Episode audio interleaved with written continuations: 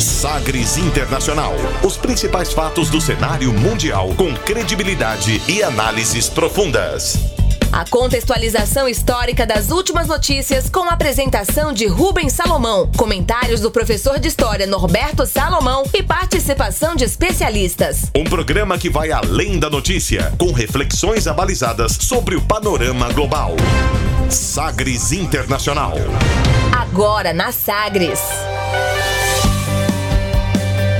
Olá, seja muito bem-vindo a mais uma edição do Sagres Internacional. Muito bem-vinda, essa número 135, centésima, trigésima, quinta edição do Sagres Internacional. Eu sou Rubens Salomão e a partir de agora com você, ouvinte Sagres, os fatos precisos e análises credenciadas sobre os principais temas mundiais. Sagres Internacional tem o apoio de Instituto Goiano de Direito. Pós-graduação 4.0 vai muito além do conteúdo. Portal igd.com.br. E você confere nesta edição o tema do dia. Alcos, o que é e por que a França está tão irritada? Presidente argentino cancela viagens ao exterior para evitar que a vice Cristina Kirchner assuma durante a ausência. Começa a disputa pelo cargo de primeiro-ministro do Japão. Saiba quem são os candidatos. Joe Biden reúne líderes para debater mudança climática e redução na emissão de gases poluentes. Bolsonaro viaja aos Estados Unidos para a 76ª Assembleia Geral da ONU. E ainda a música mais tocada nas paradas da Croácia estes e outros destaques aqui no Sagres Internacional, que já está no ar. Você conectado com o mundo. Mundo. O mundo conectado a você. Sagres Internacional. E como sempre, o programa conta com a produção, comentários do professor de História e Geopolítica, Norberto Salomão. Oi, professor, tudo bem? Olá, Rubens, tudo bem? Olá também para todos aqueles que nos acompanham. Estamos aqui firmes e fortes para refletirmos sobre o cenário internacional. Porém, antes, viu, Rubens, hum. fazendo assim dois comentários. Primeiro, lá no Afeganistão, o Talibã, apesar daquele discurso moderado, tem tomado medidas repressivas. Há notícias de civis que foram mortos, estão perseguindo elementos que colaboraram com as forças é, estrangeiras que lá ficaram por 20 anos. É, vão liberar a escola para as crianças agora a partir de 11 anos, mas só para os homens. Sim. Nas universidades, a separação entre homens e mulheres. E agora vou indo um pouquinho lá para os Estados Unidos. Na quarta-feira teve votação de recall. Né? Para você que está me ouvindo, não sei se você sabe o que é recall. Recall é um instrumento de democracia direta, é de caráter plebiscitário, em que os eleitores podem, em meio ao mandato de um governante, propor a sua deposição.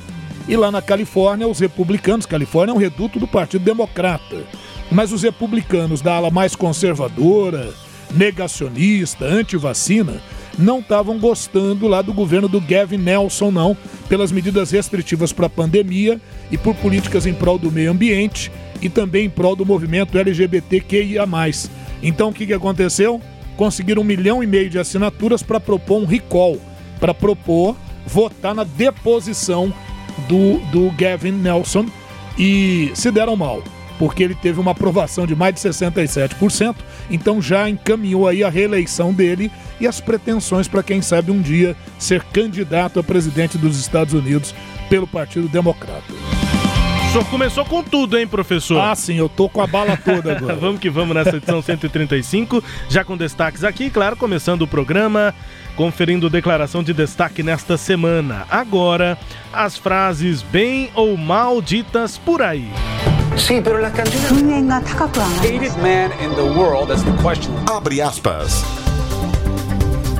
Abre aspas nesta edição para o presidente da Argentina, Alberto Fernandes, que observa a ameaça de golpe da vice Cristina Kirchner, depois do mau resultado nas eleições legislativas e desgastes do governo. Fernandes reconheceu a derrota nas urnas no início da semana. Eleições legislativas foram as primárias abre aspas, então, depois de um resultado negativo para a coalizão de governo para o presidente da Argentina, Alberto Fernandes. En realidad hemos hecho con Axel, con todos los que estamos aquí, con Cristina, con Sergio, un enorme esfuerzo. en este tiempo y evidentemente algo no habremos hecho bien para que la gente no nos acompañe como esperábamos que nos acompañe. Y, todos los que estamos aquí escuchamos el veredicto de la gente. Lo escuchamos con respeto y lo escuchamos con mucha atención, porque sabemos que evidentemente hay errores que hemos cometido y que no, no debemos cometer. De los errores aprendemos. Y además, evidentemente, hay una demanda que seguramente no habremos satisfecho adecuadamente en los votantes y que a partir de mañana nos vamos a ocupar de prestarle atención y resolver el problema que la gente nos plantea. O que foi que ele disse? O que foi que ele disse? Para traduzir o que foi que disse aí Alberto Fernandes, o presidente da Argentina, abre aspas. Na verdade, fizemos uma aliança com todos que estão aqui, com Cristina, Cristina Kirchner, Sérgio, fizemos um enorme esforço nesse período e, evidentemente, algo não fizemos bem para que o povo não nos acompanhasse como gostaríamos. Todos nós que estamos aqui ouvimos o veredito da população, ouvimos com respeito e com muita atenção, porque sabemos que, evidentemente, existem erros que podemos ter cometido e que não devemos cometer. Com erros, nós aprendemos. E claro que há uma demanda que não conseguimos atender adequadamente entre os eleitores. E a partir de amanhã, vamos cuidar de prestar atenção e resolver os problemas que as pessoas apontaram. Fecha aspas, disse Alberto Fernandes depois do resultado que deu start aí para essa crise. Ainda mais, né? Falar de crise na Argentina é pleonasmo, é redundância, mas a Argentina está em plena crise institucional provocada pelo vácuo de poder.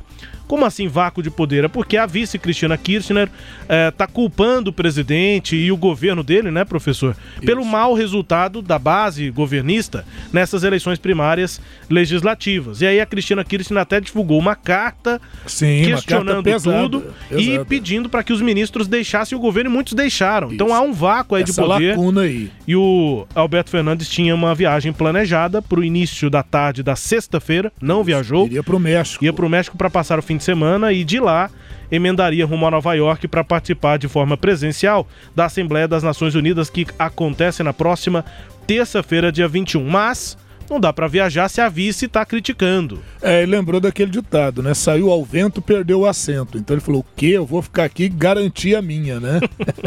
Exatamente. Ô, Rubens, você sabe o que acontece? A Argentina ela já vem de uma crise desde o período do Macri, né? O Macri já teve que tentar negociar.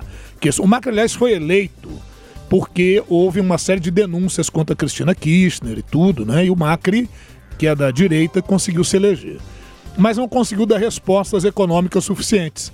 E isso garantiu uma volta do, da centro-esquerda ao executivo na Argentina com o Alberto Fernandes e a Cristina Kirchner como sua vice-presidente. E aí muitos pensaram que o Alberto Fernandes seria assim um marionete da Cristina Kirchner, e não, ele começou realmente com uma personalidade interessante o, o nomeou como seu ministro é, da economia, né, o Martin Guzman, é, para adotar aquelas medidas de contenção e tudo. Mas desde então havia críticas já da Cristina Kirchner em relação a isso. Porque ela dizia, ela, ela fala que a política do, do, do Guzman é, é, uma política de contração e não de expansão, que ela tem que ser de expansão. E em função disso, o que, que nós tivemos? A, a, ainda veio a pandemia, né? E a atividade econômica na Argentina desabou realmente no ano de 2020. Só para você ter uma ideia, houve uma contração econômica de 10% logo em 2020, a mais grave do continente ao lado do Peru. Isso se a gente tirar a Venezuela da jogada, porque a Venezuela está numa situação catastrófica de crise humanitária, enfim. Mas hoje quem está liderando crise na América do Sul, excetuando a Venezuela, é em primeiro lugar a Argentina uhum. e depois o Peru. Né? É, é, e veja, essa contração de 10% só teve coisa parecida em 2002, quando a Argentina colapsou mesmo, quando a economia colapsou e teve uma contração de 10,9% lá em 2002. A inflação tem sido muito elevada, né, Rubens? Até março de 2021, ela já estava batendo 38,5%. Em junho agora, ela já bateu mais de 40%. E, e a moeda não para de, de se desvalorizar. É, Para tentar conter as questões aí da pandemia, o Banco Central emitiu em 2020 1,2 trilhão de pesos. Quer dizer, seria, corresponderia a 747 milhões de reais de moeda emitida sem lastro para poder pagar conta interna. Então isso vai aprofundar um processo de, de inflação imenso na Argentina, né? Isso somado à questão das exportações argentinas, porque a Argentina, né, Rubens, fez uma clara opção pela agroexportação. É aquilo que eu sempre falo, o agronegócio ele é importante, ele é fundamental para um país. Mas o país que se baseia só em agronegócio não caminha, precisa produzir tecnologia, pesquisa. É só você pensar assim, o que, que tem maior valor, né? É, é milho ou caminhonete, né? Milho, soja ou computação. Então é isso, quer dizer, você exportar só commodities, você perde para quem produz tecnologia. Ah, mas é bom ser um fazendão do mundo? É, mas tem seus prós e contras e você não pode amparar só nisso. E a Argentina, 70% das exportações ou é grãos ou é carne. Então isso também é um outro problema, quer dizer, um problema que é muito mais aí estrutural, né? De como é que você vai conduzir a sua economia.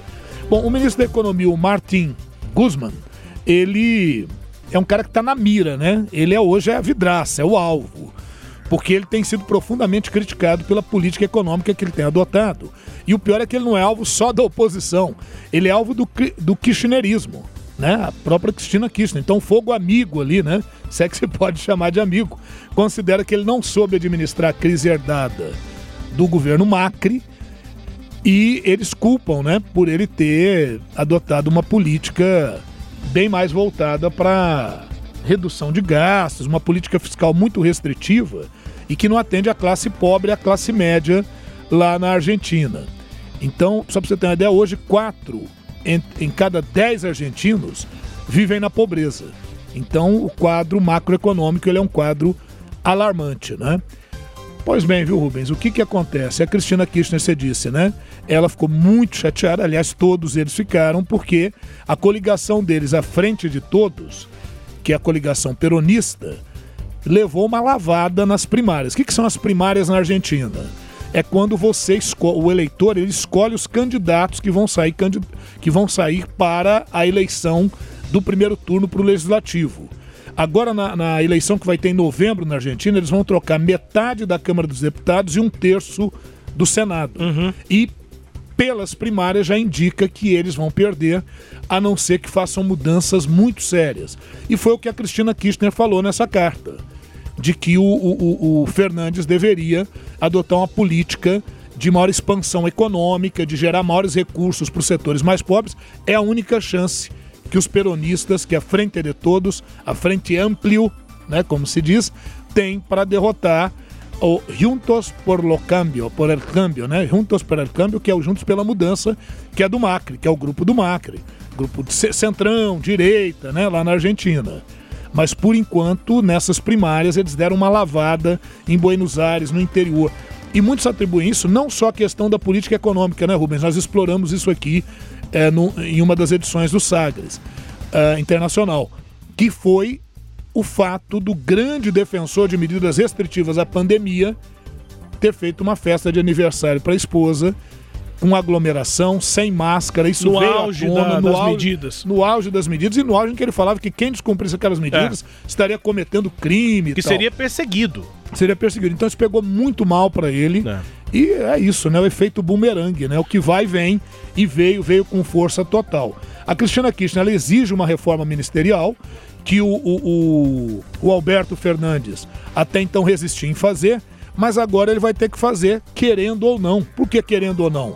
Porque a Kirchner forçou uh, a, a barra pedindo que ministros que a apoiam que secretários, que elementos em cargos importantes pedissem demissão e eles realmente pediram. Então, de qualquer maneira, isso vai forçar o Alberto Fernandes a fazer exatamente aquilo que a Cristina Kirchner está falando para ele fazer. Quer dizer, querendo ou não, ele está sendo manipulado. Apesar dele ter aparecido em público dizendo que ele tinha sido eleito para presidente, ele falou isso depois da carta da Kirchner, e que ele sabia muito bem o que ele teria que fazer e estava preparado para fazer. Blá, blá, blá, blá, blá, blá né? Mas vai fazer aquilo que o mestre mandou. Difícil imaginar mudanças para ter resultados nas eleições diante de um grupo tão rachado, né, professor? Muito difícil. E para recompor isso. E com essa sombra que o Alberto Fernandes tem de ter só a Cristina Kirchner como vice. Não, a gente já viu o que aconteceu lá. Aqui no Brasil a gente teve um efeito muito parecido. Só não percebe quem não quer. O Bolsonaro veio com um discurso muito independente, é, de, de, de coibir corrupção, de acabar com a velha política, mas a gente sabe que no campo prático isso não seria possível. E aí hoje nós sabemos que ele é um refém do Centrão. Recorreu ao Centrão para sua base. Isso. E num momento de crise institucional recorreu ao ex-presidente Michel Temer. Que é Centrão não, toda a vida não também, são, né? Não são críticas, nós estamos apontando Sim. um caminho da política é que também tá, parece, parece acontecer aqui na Argentina isso. com Alberto Fernandes e lá é centro-esquerda. Então, Sim. Daqui é direito. Isso, exatamente. E lá o que eu vejo aqui é simplesmente o Alberto Fernandes perdeu a presidência. Existe um sistema. Existe um né? sistema. Né? Ele funciona. Isso. Por mais que um outro ele tente quebrá-lo. Ele tentou um caminho que não deu certo e agora ele vai ter que ceder à linha populista de centro-esquerda do kirchnerismo, do velho peronismo, né? É isso. Apenas fizemos aí uma, uma comparação, um contraponto. É, e, e assim, a, a, o trecho que nós pegamos aqui ainda do início da semana, ele reconhecendo a derrota nas primárias, constrangido, né? Muito Cristina, abatido, né? Cristina Kirchner ao lado dele, mas Sim. já com uma cara muito ruim e, e, a semana não foi boa. A gente vai continuar isso. acompanhando a situação da Argentina. É, Rubens, é até pra gente é, reforçar isso. Quer dizer, por isso ele não viajou. Ele uhum. tinha uma reunião muito importante no México, não é? É de entidades latino-americanas, em que a Argentina, inclusive, queria ser presidir esse foro. É a cúpula dos estados da América Latina e do Caribe. Isso. Na sigla CELAC. CELAC. Então já não foi. E a outra não, a da ONU ele pode fazer por pode fazer conferência e tal, né? Mas essa do México realmente. E por que, que o cara não foi? Porque ele tá temendo. Se ele sai, ele teme uma manobra que pudesse de repente retirá-lo da presidência na Argentina, né? Situação da Argentina e do presidente Alberto Fernandes, que tem na vice Cristina Kirchner. Aqui no nosso quadro, abre aspas tempo também para o tema do dia. Mas se você acredita que o cenário jurídico não mudou, chegou a pós-graduação 4.0, uma perfeita conexão entre o direito doutrinário com as novas habilidades do profissional do futuro. Novos conteúdos com juristas renomados, um novo cenário jurídico está à sua espera. Encare o novo desafio e cresça profissionalmente. Instituto Goiano de Direito. Acesse portal igd.com.br portal igd.com.br. Navegando pelos mares da informação. Sagres Internacional.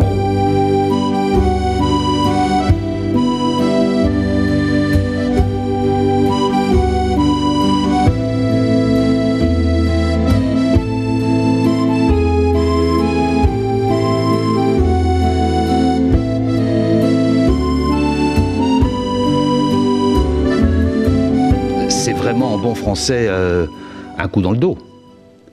Nous avions euh, établi avec euh, l'Australie une relation de confiance.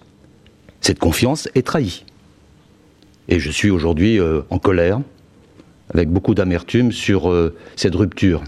Et vous avez D'autant plus que ça ne se fait pas entre alliés. Et ça ne se fait pas en plus quand il y a eu d'abord deux ans de négociations pour ce contrat. Je suis euh, vraiment très en colère. Et puis, ce qui, ce qui me préoccupe euh, aussi dans tout cela, euh, c'est finalement aussi le comportement américain. Vous en voulez aux Américains? ben, Parce que cette décision unilatérale, brutale, imprévisible, ça ressemble beaucoup à ce que faisait M. Trump.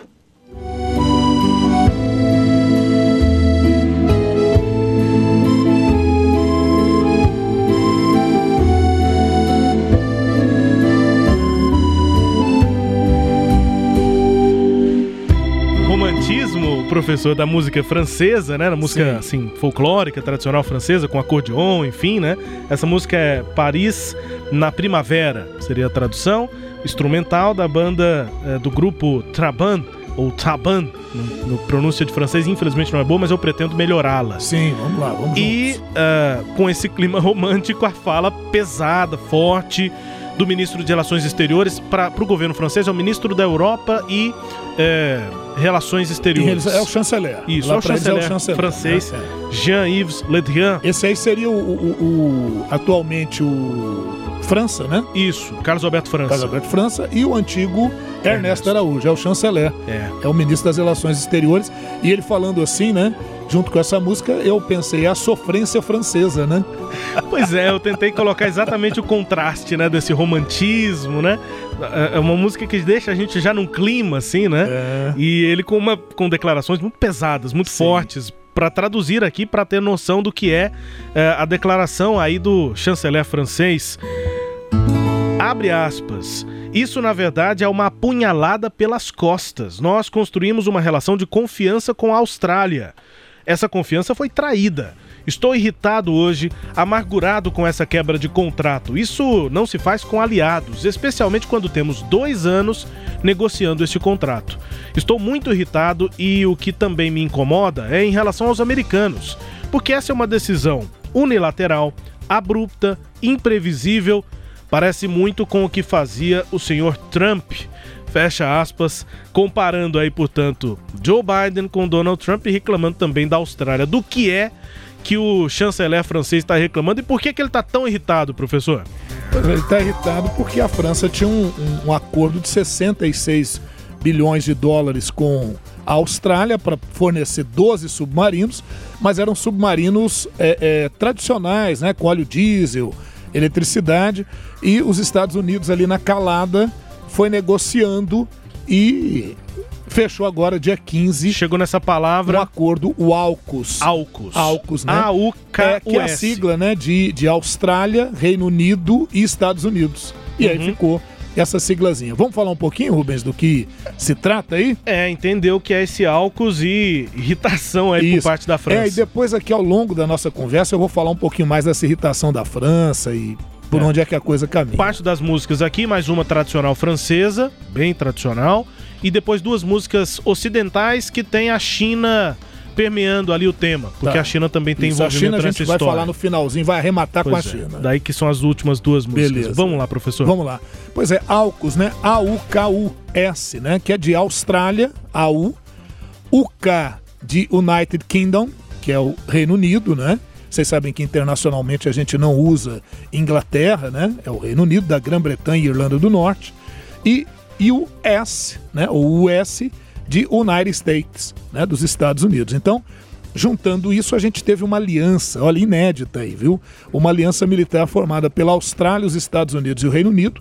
Foi tornada pública no dia 15 de setembro de agora de 2021 e ela visa combater o expansionismo chinês no, na região do Indo-Pacífico.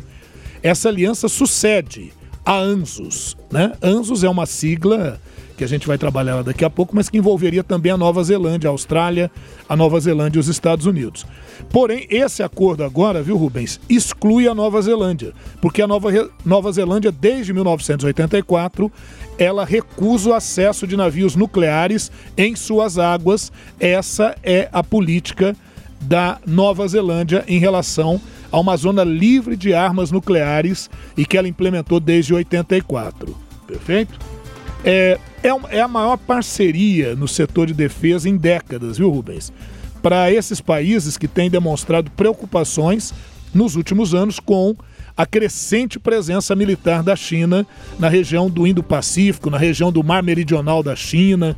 Naquela área, a China está tá coalhando, a gente pode dizer assim, de navios e submarinos. Então, é uma região que realmente está muito sob tensão. Quando, quando nós falamos do Vietnã, em uma edição passada, eu até falei disso, o Vietnã também está muito tenso com essa questão da ampliação da China eh, na região. Tem uma aproximação muito forte dos Estados Unidos com o Vietnã, quem diria, né? Vietnã, antigo inimigo dos Estados Unidos. Vietnã que ainda hoje é socialista. Outra coisa interessante, Rubens, é que a gente falou da ANZUS, né? Então, é, a, a AUKUS está substituindo a ANZUS. A ANZUS foi criada em 1951 e aí as siglas iniciais é Austrália, Nova Zelândia e Estados Unidos. E a sigla em inglês, claro. E foi um tratado celebrado para a formação de uma aliança militar defensiva no Pacífico Sul, com sede em Canberra, na Austrália, e tinha a finalidade de revidar qualquer agressão direta a seus membros. O tratado está ligado né, à política dos Estados Unidos entre 45 e 55, como resposta à ameaça ao comunismo, naquele contexto da Guerra Fria. Só que a Nova Zelândia ela foi suspensa da ANZUS já em 1986, quando, em 84, dois anos antes, ela já tinha declarado que em suas águas territoriais haveria uma zona livre de armas nucleares. E então ela foi expulsa da ANZUS. No final de 2012, os Estados Unidos suspenderam a, a proibição né, de visitas de navios de guerra é, da Nova Zelândia, tentando flexibilizar né, aquela tensão com a Nova Zelândia. A Nova Zelândia ela mantém uma zona livre de armas nucleares como parte da, da política externa e por isso, repito, ela saiu da ANZUS. Enquanto os Estados Unidos mantêm uma política ambígua e a Nova Zelândia, com a Nova Zelândia, e ela recomeçou a fazer parte de áreas chaves do Tratado da ANZUS em 2007. Apesar dela não fazer mais parte da ANZUS, em 2007 ela está em colaboração quando necessário. Ela só não permite que navios ou submarinos nucleares naveguem ali nas suas águas territoriais. O Pacto Militar AUKUS, esse agora assinado em, no dia 15 agora de setembro, permitirá que a Austrália construa submarinos de propulsão nuclear pela primeira vez, a partir de tecnologia americana. Agora, há críticas a isso na Austrália, viu, Rubens? Já, é, muitos lembram que o governo australiano, a oposição, né?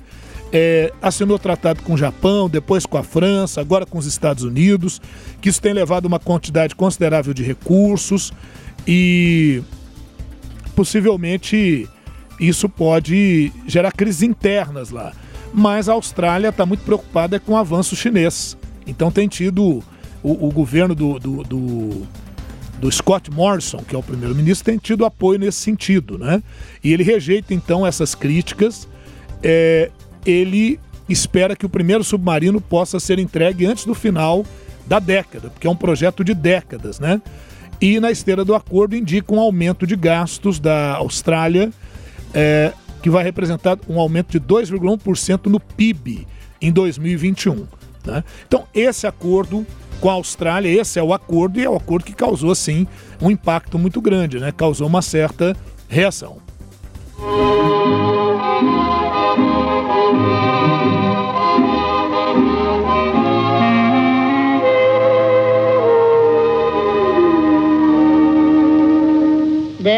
Qui font baisser les miens, un rire qui se perd sur sa bouche, voilà le portrait sans retouche de l'homme auquel j'appartiens. Quand il me prend dans ses bras, qu'il me parle tout bas, je vois la vie en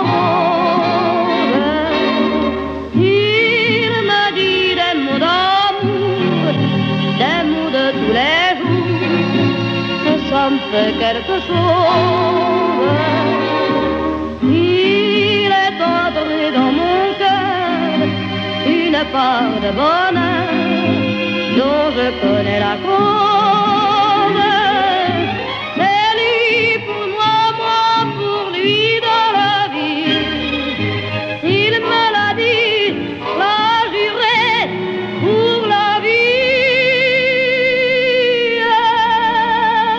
Vie. La Vie en Rose na voz aí da Edith Piaf, para registrar mais uma vez aqui a irritação da França, professor, música tradicional da França, é, e que a vida na geopolítica mundial não é rosa. Não é Não rosa. é cor de rosa. Não é não. Essa expressão. Bom, enfim, é, em que vai consistir aí agora a atuação desse novo acordo, desse AUKUS, professor? Muito bem, Rubens. É, essa aliança militar estratégica ali na região do Indo-Pacífico, ela terá nova frota australiana de submarinos de propulsão nuclear Agora é interessante, mas esses navios eles não vão ter armas nucleares. Sim. É só a maneira pela qual eles vão se deslocar, se locomover. É, quem se interessa por isso é muito interessante, porque tem navios também nucleares que chamam muito atenção, não só no, na área militar.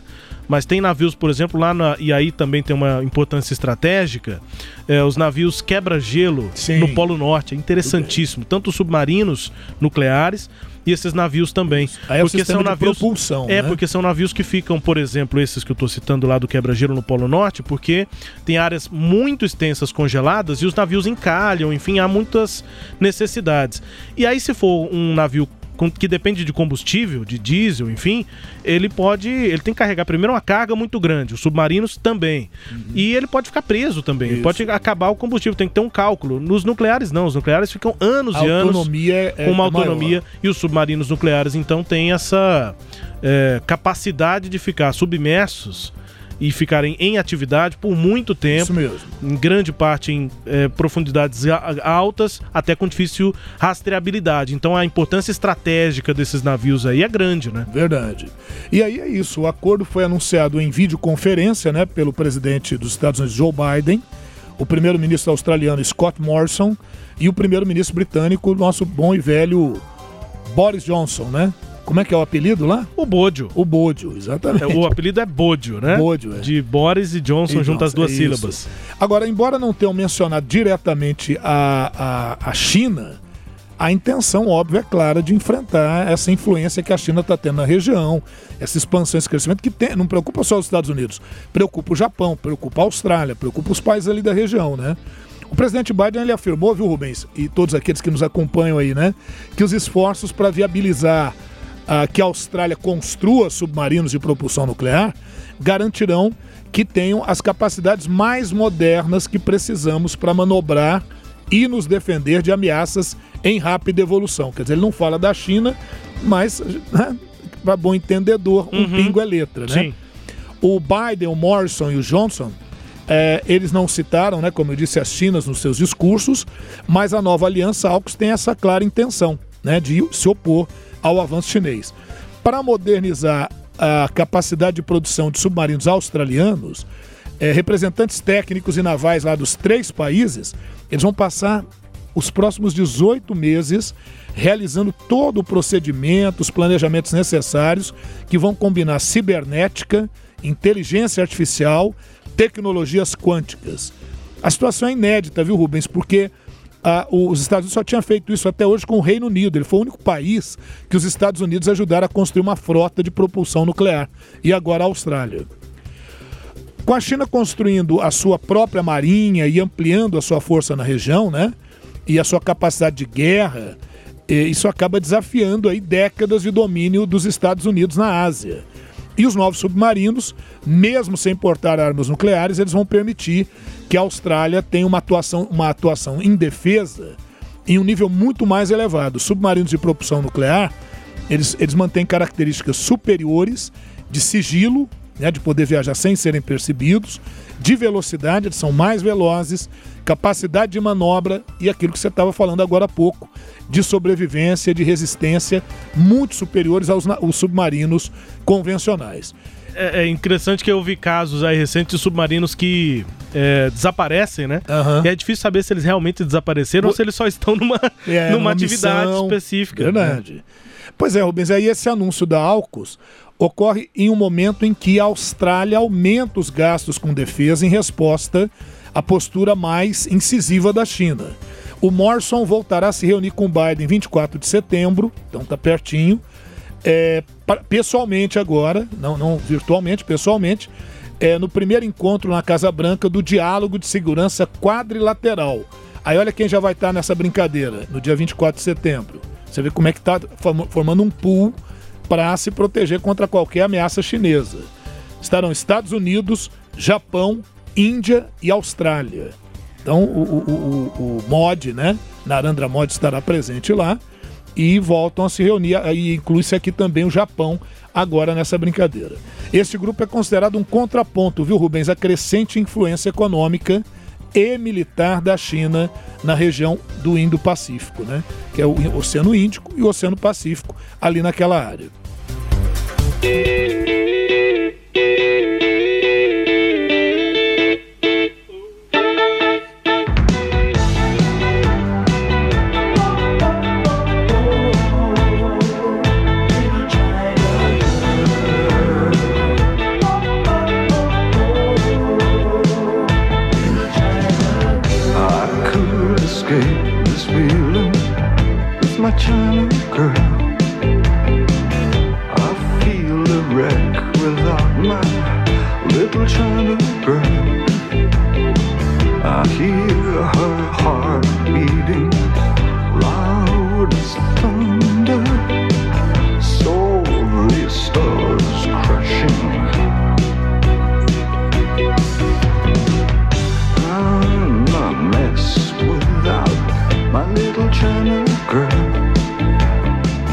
David Bowie com China Girl, a música que não fala diretamente sobre o país, mas é, faz referência, né? China Girl, o clipe, inclusive, tem realmente uma moça chinesa é, e uma música que à época ficou é, marcante ali, marcada, né? Como sendo uma, é, um ponto ali no, da- no combate ao racismo contra os orientais também nos Estados Unidos. Música do David Bowie com China Girl, ele inclusive namorou a a chinesa do clipe depois. Ele chamou ela pra dançar, enfim, depois das gravações do clipe, ele namorou com ela um tempo. Rolou. Muito bem, David Bowie com China Girl, a gente continua falando aqui sobre o AUKUS, esse acordo, que claro tem essa reação né, em relação à presença da China, a influência da China e também a, a- o desenvolvimento militar chinês. Então, professor, parece que essa aliança atropelou interesses da França na região e teria gerado irritação do governo francês. Como é que fica na prática essa situação depois do inclusive que nós já ouvimos aqui daquela reação forte, né, para relações internacionais, o chanceler francês usou, né, Sim. palavras foi uma apunhalada pelas costas, Sim, isso é, isso não, é não, eles estão, eles, eles estão magoados. né?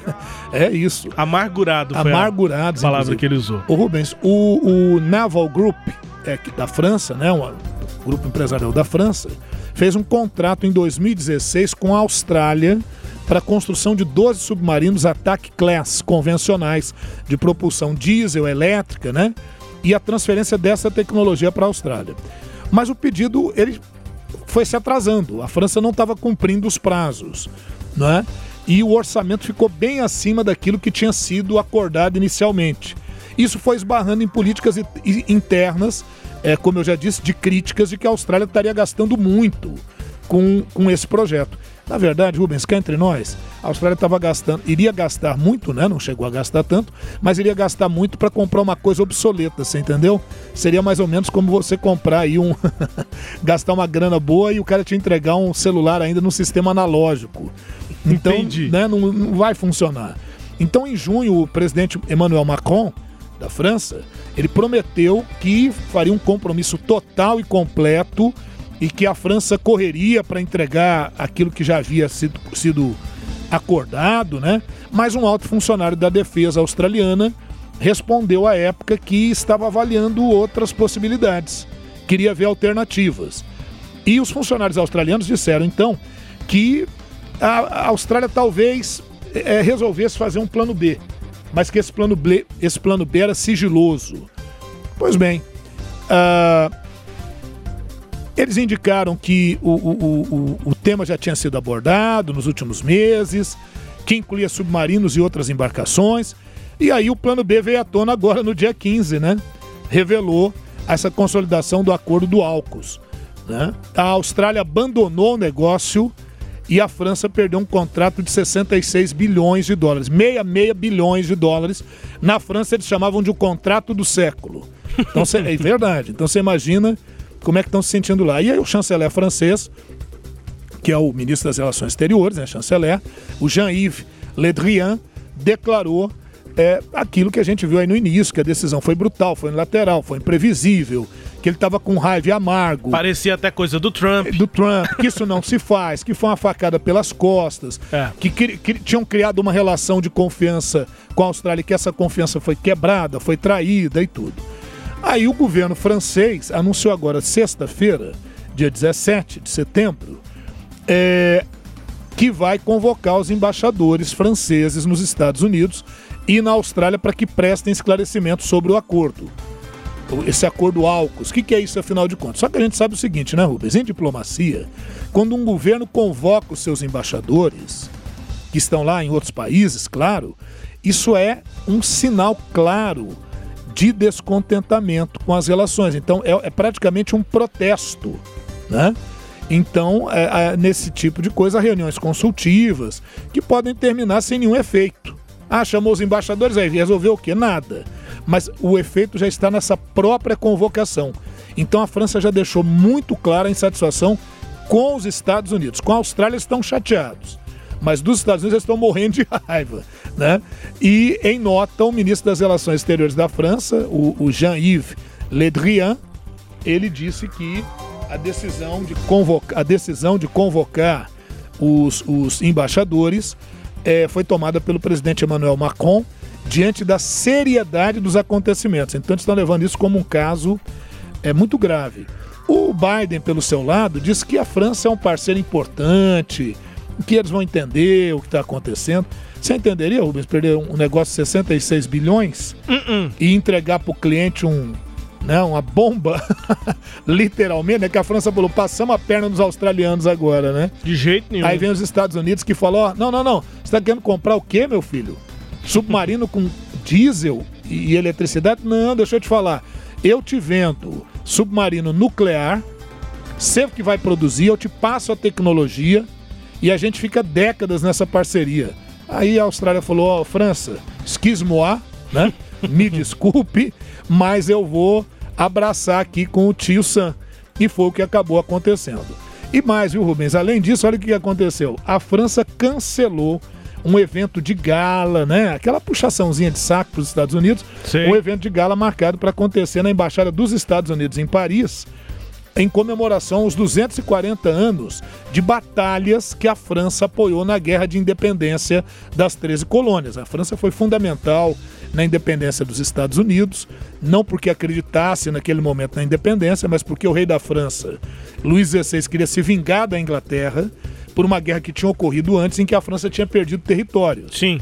E aí a França resolveu apoiar a independência das 13 colônias. A independência dos Estados Unidos é 4 de julho de 1776.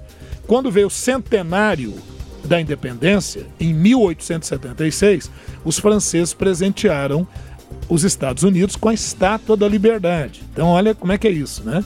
E depois da Primeira Guerra Mundial, quando os Estados Unidos entraram na Primeira Guerra Mundial, o primeiro lugar em que tropas estadunidenses desembarcaram foi na França. Então é uma relação histórica em relação a isso. E agora eles iriam comemorar 240 anos, não da independência dos Estados Unidos, mas de batalhas em que a França participou para que essa independência pudesse ocorrer. E sabe o que que aconteceu? Não tem festa mais. Acabou, né? Cancelou o negócio. A bola é minha. Então o pessoal tá irritadíssimo lá com essa questão.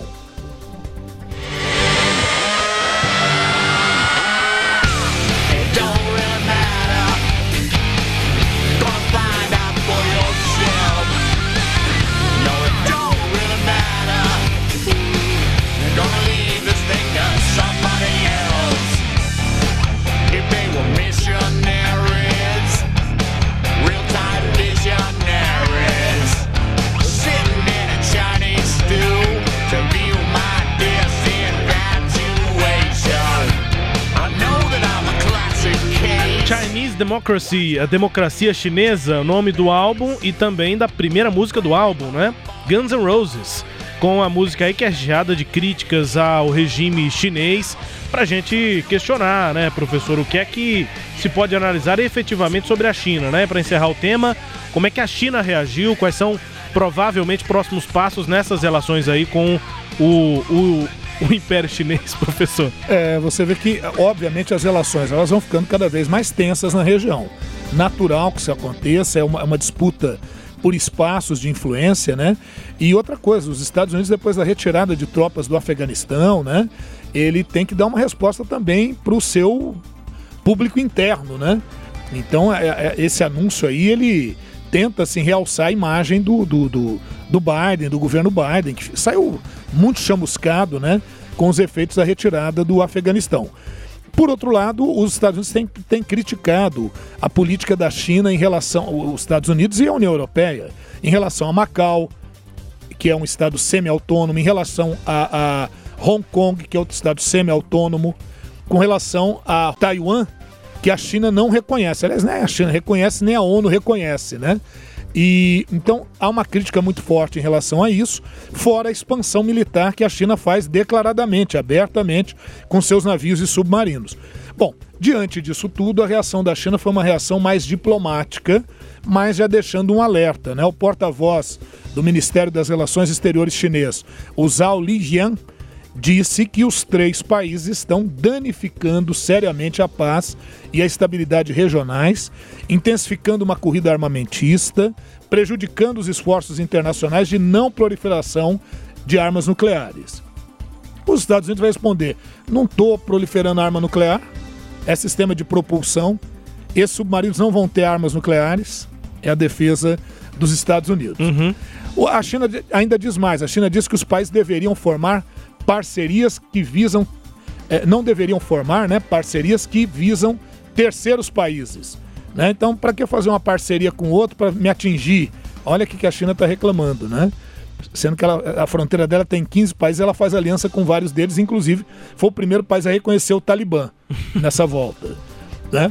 É, e o, o, o Zhao Lijian, ele disse também é, nessa entrevista, né, uma entrevista que ele faz de rotina, é, uma, uma entrevista rotineira, coletiva que ele faz, quase igual o Bolsonaro lá no Cercadinho, só que aqui é uma entrevista coletiva que ele faz, ele é, reafirma isso, que os Estados Unidos deveriam tomar mais cuidado com a maneira com que agem e, segundo ele, a China acompanhará atentamente o desenvolvimento dessa situação. Quer dizer, um certo tom de ameaça chinesa aí, com aquela velha sutileza do Kung Fu. Uhum. né? Bom, nós também continuaremos observando aqui atentamente, mas sem tom de ameaça. Nós Sem somos tom de ameaça. pacíficos aqui, a gente só analisa. Só pra gente esclarecer o que acontece nesse mundão de meu Deus. Tema do dia aqui na edição 135 do Sagres Internacional, detalhando consequências, enfim, origens ou consequências desse novo acordo AUKUS assinado nesta última semana. Intervalo, daqui a pouco a gente volta e quando voltarmos você vai conferir. Começa a disputa pelo cargo de primeiro-ministro do Japão e você vai saber quem são os candidatos. Joe Biden reúne líderes para debater mudança climática e a redução na emissão de gases poluentes. O presidente Bolsonaro vai à 76ª Assembleia Geral da ONU. Intervalo, a gente volta daqui a pouco com mais Sagres Internacional. Bem-vindo a Sagres. Em tom maior. Eu aposto que você já teve pelo menos uma vez na vida a vontade de ter superpoderes, salvar a humanidade. Uou! E se eu te disser que esse personagem pode ser real? E um dos superpoderes que você tem é poder doar sangue a quem precisa. Acredite, esse simples gesto pode salvar a vida de várias pessoas. Faça a doação, incentive seus amigos, familiares a doarem também e procure a unidade da Hemorrede mais próxima. Faça parte dessa corrente do bem. Apoio: Fundação Sagres e Sistema Sagres de Comunicação. Você acredita que o cenário jurídico não mudou, chegou a pós-graduação 4.0, uma perfeita conexão entre o direito doutrinário com as novas habilidades do profissional do futuro. Novos conteúdos com juristas renomados. Um novo cenário jurídico está à sua espera. Encare o desafio e cresça profissionalmente. Instituto Goiano de Direito. Acesse portaligd.com.br. Entretenimento. Jornalismo. Prestação de serviços. Rádio Sagres. Em tom maior.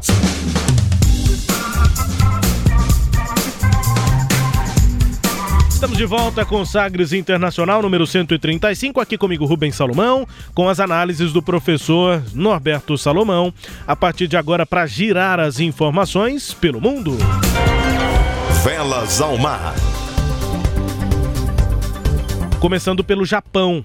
Lá, a campanha para a escolha do novo primeiro-ministro começou nesta sexta-feira, dia 17, com quatro candidatos que aspiram à liderança do partido que governa o país. Entre os candidatos, duas mulheres. O Japão nunca teve uma primeira-ministra. O atual primeiro-ministro, Yoshihide Suga, como nós informamos aqui né, no último programa, anunciou no início do mês que não disputaria a liderança do partido governante, o Partido Liberal Democrático. Como o PLD tem maioria no parlamento, quem conseguir ocupar o posto de líder do partido deve se tornar o primeiro-ministro do país. Calendário 29 de setembro, o partido escolhe o líder. No início de outubro, o parlamento vota para escolher o primeiro-ministro e no fim de novembro, eleições gerais. Novo líder do partido também deve disputar a eleição geral, que pode acontecer no fim de novembro para continuar como chefe de governo. O ministro responsável pela campanha de vacinação, Taro Kono, lidera as pesquisas de intenção de voto, mas a vitória não é garantida, porque as principais alas do partido, do PLD, não apoiam nenhuma candidatura Isso. específica, então a coisa ainda está meio aberta. Rubens, o PLD é o Partido Liberal Democrático no Japão. E o Taro Kono, ele provavelmente vai ser ele o primeiro-ministro.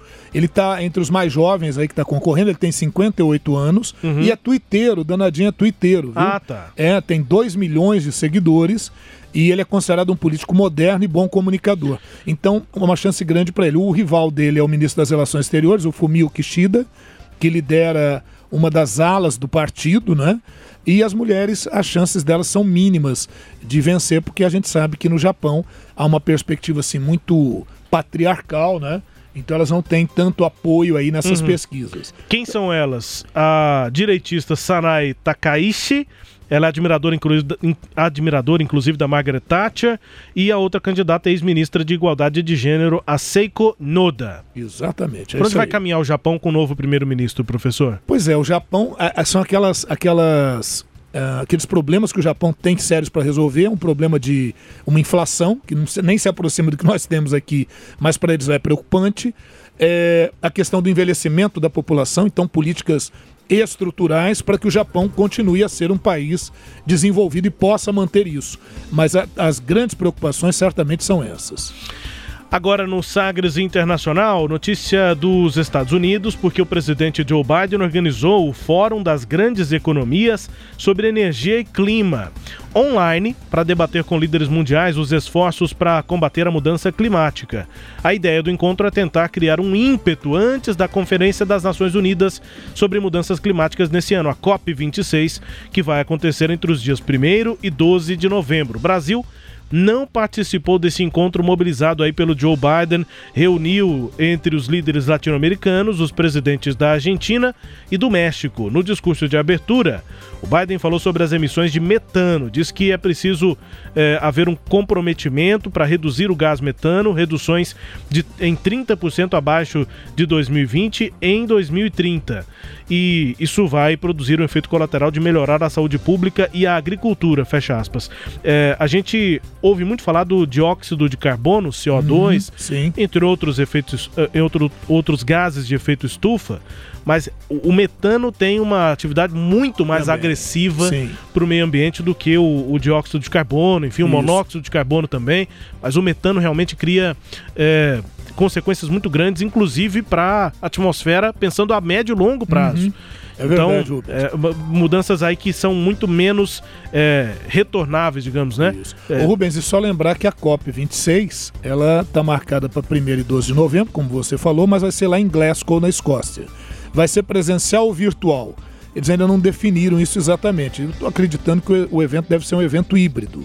Né? Talvez tenha participação da- de, de certas pessoas ali é, presencialmente e a participação também virtual. E a gente está vendo que estão ocorrendo várias reuniões, a gente citou aqui no programa anterior aquela conduzida pelo, pelo Alberto Fernandes da Argentina, né? Que a gente até falou que o Brasil só mandou uma notinha lá, uma gravação e tudo, porque na verdade era o Alberto Fernandes tentando trazer para si algum tipo de eh, força política ou tentar encabeçar uma agenda ambiental. E agora o Biden, né? Então estão ocorrendo várias reuniões anteriores para que quando chegar lá na COP26 já se tenha pelo menos assim um, um roteiro, um caminho a ser traçado, porque todos os eventos que estão ocorrendo na natureza estão demonstrando que muitos efeitos que se esperavam para um futuro já estão ocorrendo e ocorrendo de forma bastante drástica agora, né? Já. Presidente da Rússia, Vladimir Putin, pediu para que os eleitores do país mostrem patriotismo durante as eleições legislativas marcadas para essa semana. Os principais adversários do governo russo não puderam concorrer. Eleições que ocorrem então neste fim de semana. O partido no poder, o Rússia Unida, deve ter uma vitória fácil, até porque o, o Vladimir Putin impede a concorrência e, claro, deve conseguir o controle do parlamento, o Duma. A votação acontece após uma repressão histórica que levou à prisão ou então ao exílio dos mais proeminentes opositores ao governo de Vladimir Putin na Rússia, professor. É. É isso aí, a Duma, né, lá na, na Rússia, o parlamento, sempre foi o nome do parlamento lá na Rússia, né, assim que eles chamam. E o Navalny, né, aquele que está preso, ele tem um blog. E justamente agora que está na época da, da, da eleição, curiosamente o blog dele caiu. Que coisa! É, ele não consegue segurar o blog nas redes, né? É, o Putin tem agido assim, né? Aquela maneira meio czarista mesmo, né? Antiga. E vai se firmando no poder lá. Também a gente falou da China agora há pouco, mas é bom lembrar que a Rússia também está se militarizando. A gente já tratou disso em outras edições. A Rússia hoje, nas suas fronteiras, ela consegue facilmente deter a OTAN, deter qualquer inimigo. Ela teria problemas com uma guerra de maior extensão, né, de distância maior. Mas naquela região ela tem se fortalecido consideravelmente. Professor, e autoridades alertam para os baixos índices de vacinação contra a Covid na África. Sim. Continente africano, 3,5% da população é que está totalmente imunizada. São dados aí dessa semana. O balanço foi anunciado pelo diretor do Centro Africano de Controle e Prevenção de Doenças, o John Niken Gassong. Durante uma coletiva de imprensa, ele lembrou que o índice é bem inferior ao objetivo oficial de 60% almejado pelas autoridades e, diante da situação, o enviado especial da União Africana para a Covid-19, Steve Massiiwa, lançou um apelo para que os fabricantes facilitem a venda de imunizantes para a região, que conta com um nível de doações internacionais bem abaixo do esperado, professor. É, a questão também, né, Rubens, é que a África são mais de 50 países, com governos dos mais variados, que vão desde ditaduras horrorosas até governos É, mais e, democráticos. muitos deles em crise, né? Que tem uma Isso. dificuldade para negociar esse Isso. tipo de Com coisa. alguns conflitos em andamento, É. ou com grupos radicais, né, como, como o Boko Haram na Nigéria, por exemplo. Então tudo isso dificulta muito. Então tá certo, tem que pedir realmente que o que o quebra de patente, fim de restrição de exportações, tem que pedir. Mas se não houver colaboração desses governos, nós sabemos muito bem que quando um governo não colabora com a vacinação, ele prejudica profundamente todo o processo.